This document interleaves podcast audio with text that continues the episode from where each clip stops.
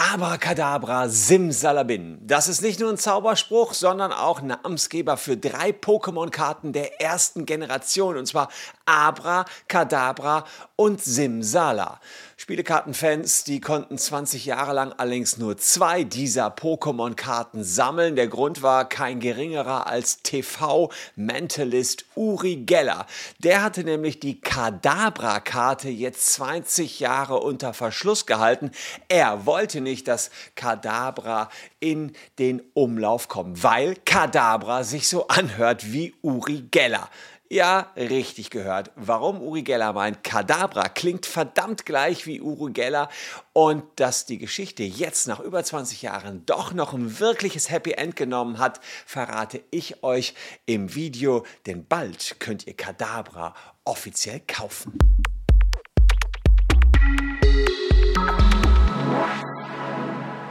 Hallo, ich bin Christian Solmecke, Rechtsanwalt und Partner bei WBS Legal in Köln und ich würde mich über ein Abo für diesen Kanal von eurer Seite aus riesig freuen. Ja, einige von euch, die können sich vielleicht noch an die nachfolgende Szene erinnern, die Uri Geller damals bei seiner Show auf Pro 7 die Next Uri Geller Show gezeigt hat. Also Uri Geller ist ja der Mentalist, der die Löffel verbiegen kann. Die kennt ihr vielleicht and, noch. And Und glauben Sie einfach dran, richtig glauben, dass Sie es machen können.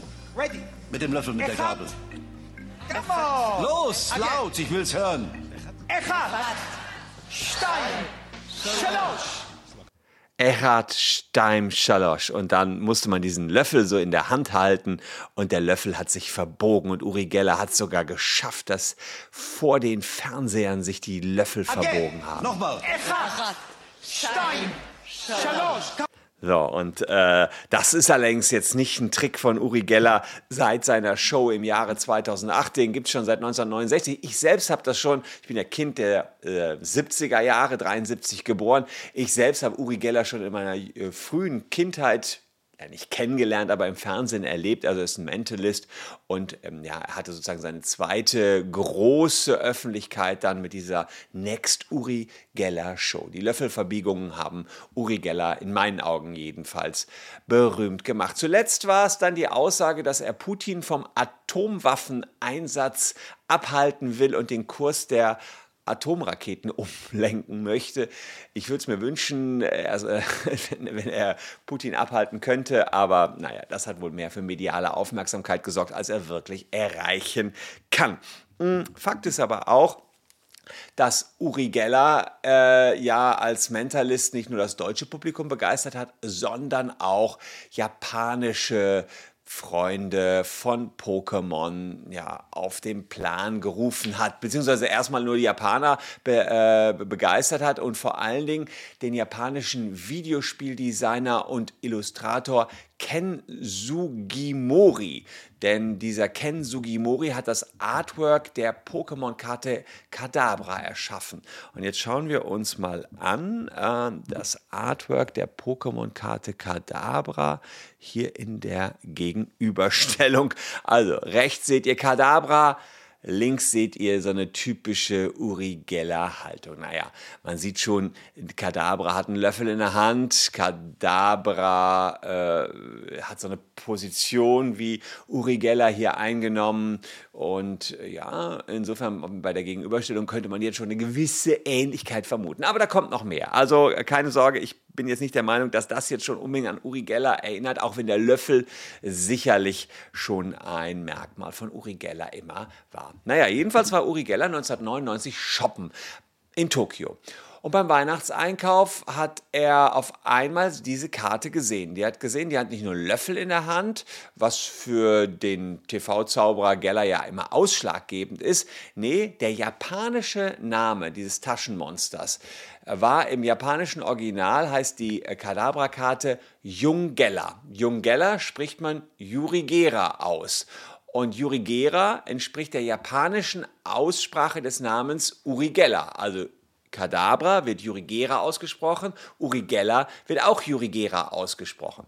Man sieht es hier, ähm, wenn man die japanischen Schriftzeichen vergleicht. Sekunde, hier seht ihr das. Also hier links ist die, die Pokémon-Karte. Also ich bin jetzt kein Experte in japanischen Schriftzeichen, aber es sieht mir schon sehr ähnlich aus. Hier so das erste Stückchen ähnlich, das zweite, ja, keine Ahnung, das ist so ein bisschen gebogener.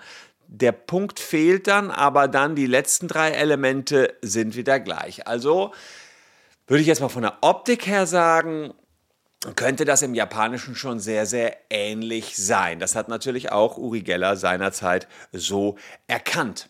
Und äh, er hat dann ähm, sich die Interpretation der Karte angeschaut und hat gesehen, dass ähm, Kadabra in der Entwicklungsstufe des Pokémons auch ein bekannter Magier ist. Also äh, die drei Pokémons sind eben Magier und die anderen Magier mh, hm, erinnerten an Edgar Case und Harry Houdini. Also das waren auch Anlehnungen an bestehende Magier und die drei Pokémon sind Pokémon vom Psycho und das lege ja auch eine Anlehnung an Magier nahe. Das war also die Vermutung von Uri Geller damals im Jahr 1999, als er das entdeckt hatte, dass es hier eine Ähnlichkeit gab.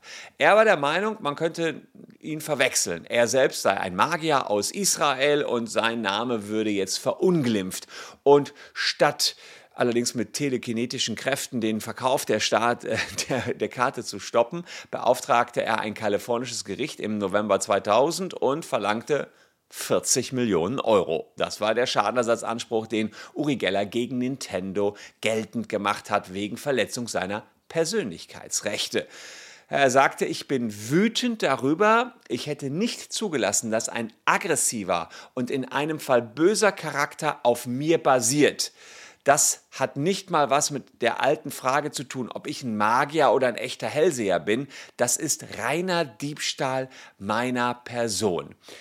Durch die Abwandlung der Sammelkarte, die den Namen Dunkler Kadabra trägt, ähm, konnte der Anschein entstehen, Uri Geller sei ein böser Zauberer. Also das war in dem Prozess dann auch noch ganz wichtig. Das störte ihn ganz besonders. Er hat aber keinen Erfolg bekommen, jedenfalls nicht vor diesem Gericht in Kalifornien. Die kalifornischen Richter haben gesagt, wir sehen hier keine große Bekanntheit von Uri Geller in Japan, deswegen keine Verwechslungsgefahr. Jetzt muss man sagen, die erste Klage wurde zwar abgewiesen, aber oh, Geller hat nicht aufgegeben und in weiteren Ländern Klage eingereicht und ähm, hat sich dann mit Nintendo ordentlich gestritten.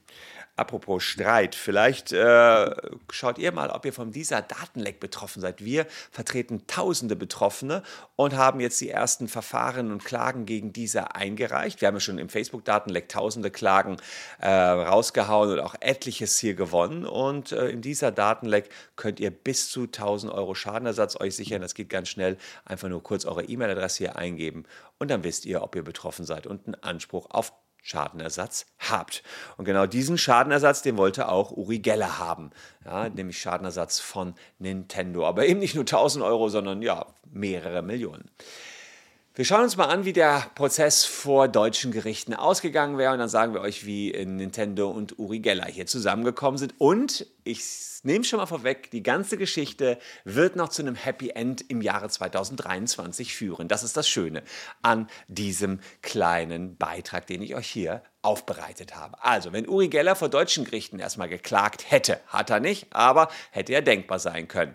Hm, kommt man auf die Frage, ist das erlaubt. Ja, Uri Geller, hm, immerhin Uri Geller war mit Kadabra ja nicht die einzige Imitation einer Persönlichkeit. Das sollte immer eine Hommage sein. Man, es gab, gibt auch die Pokémon Kikli äh, und Nokchan, die sollen an Bruce Lee und Jackie Chan erinnern. Das heißt, es gab solche Hommagen in der Kreation von Pokémons immer mal wieder.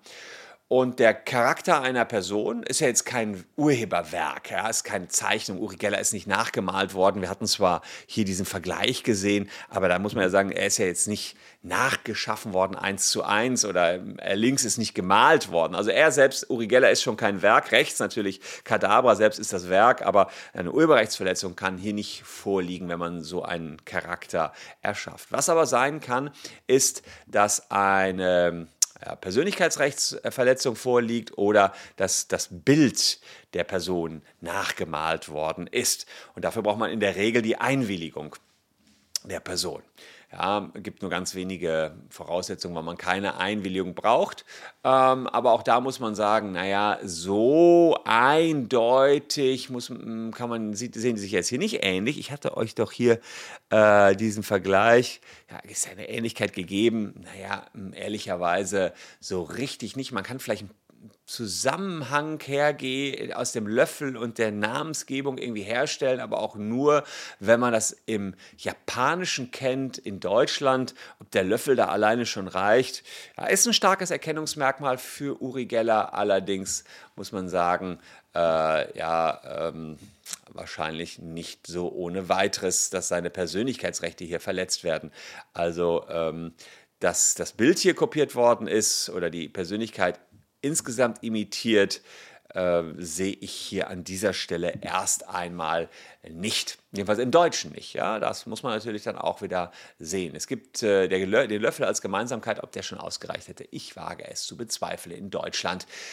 Es gibt aber das Recht am eigenen Namen. Das ist im BGB sogar geregelt, Paragraph 12 BGB. Euer Name, den ihr bei der Geburt bekommen habt, ist auch schon geschützt. Den darf man nicht so ohne weiteres zu Werbezwecken nutzen. Ja, wenn da Kadabra mit Uri Geller verwechselt werden könnte, äh, dann könnte er sich dagegen wehren. Aber da geht es also dann auch eher um die japanischen Schriftzüge in Deutschland, also eher schwierig. Aber je nach Land hätte er hier Chancen gehabt und das hat dazu geführt, dass Nintendo sich damals mit ihm geeinigt hat. Jetzt allerdings, über 20 Jahre nach dieser Geschichte, meldet sich Uri Geller zu Wort. Mittlerweile ist der 76-Jährige offenbar weise geworden und haut doch tatsächlich diese Twitter-Nachricht raus. Hier seht ihr den etwas gealterten Uri Geller. Hi, dear friends. Great news for Pokemon fans. 20 years ago, I walk into the mall in Tokyo. I'm inundated by kids. They're all shouting, Jungeller, Jungeller, and they're bowing to me. I said, What's going on? I take a card and I see my name on the Pokemon card. Look, this is my name in Japanese, Uri Geller, and that's what I see on the card, Jungeller. I say, Wait a minute, I didn't give Nintendo permission to print my name on a Pokemon card. I sued them. Make a long story short, I became a grandfather. I released Nintendo from the lawsuit, and guess what? The card is coming back. Read my message. This is great news. Hey, kids, you got Geller back. Love you all. Also er hat uns Kadabra, Kadabra zurückgegeben und veröffentlicht das hier, wenn ich das richtig verstehe. June 16 wird am 16. Juni, äh, Juni Kadabra wieder, die Pokémon-Karte 151 kommen und sie ist einfach eine hat einfach eine rechtlich krasse Geschichte durchgemacht. Ein riesen Rechtsstreit, Uri Geller, Nintendo und äh, diesen Rechtsstreit wollte ich euch hier nicht vorenthalten. Mittlerweile mit 76 ist Uri Geller selbst Opa und sagt, ich möchte meinen Fans und Kindern Kadabra nicht weiter vorenthalten. Deswegen kommt Kadabra wieder aus der Box. Nach dem Prozess hat Uri Geller Kadabra wieder freigelassen. Pokémon kann die Kadabra-Karte wieder an die Fans verteilen verteilen. Und er verabschiedete sich mit den Worten: Hey Kinder, ihr bekommt Junggeller, also Kadabra, zurück. Ich liebe euch alle.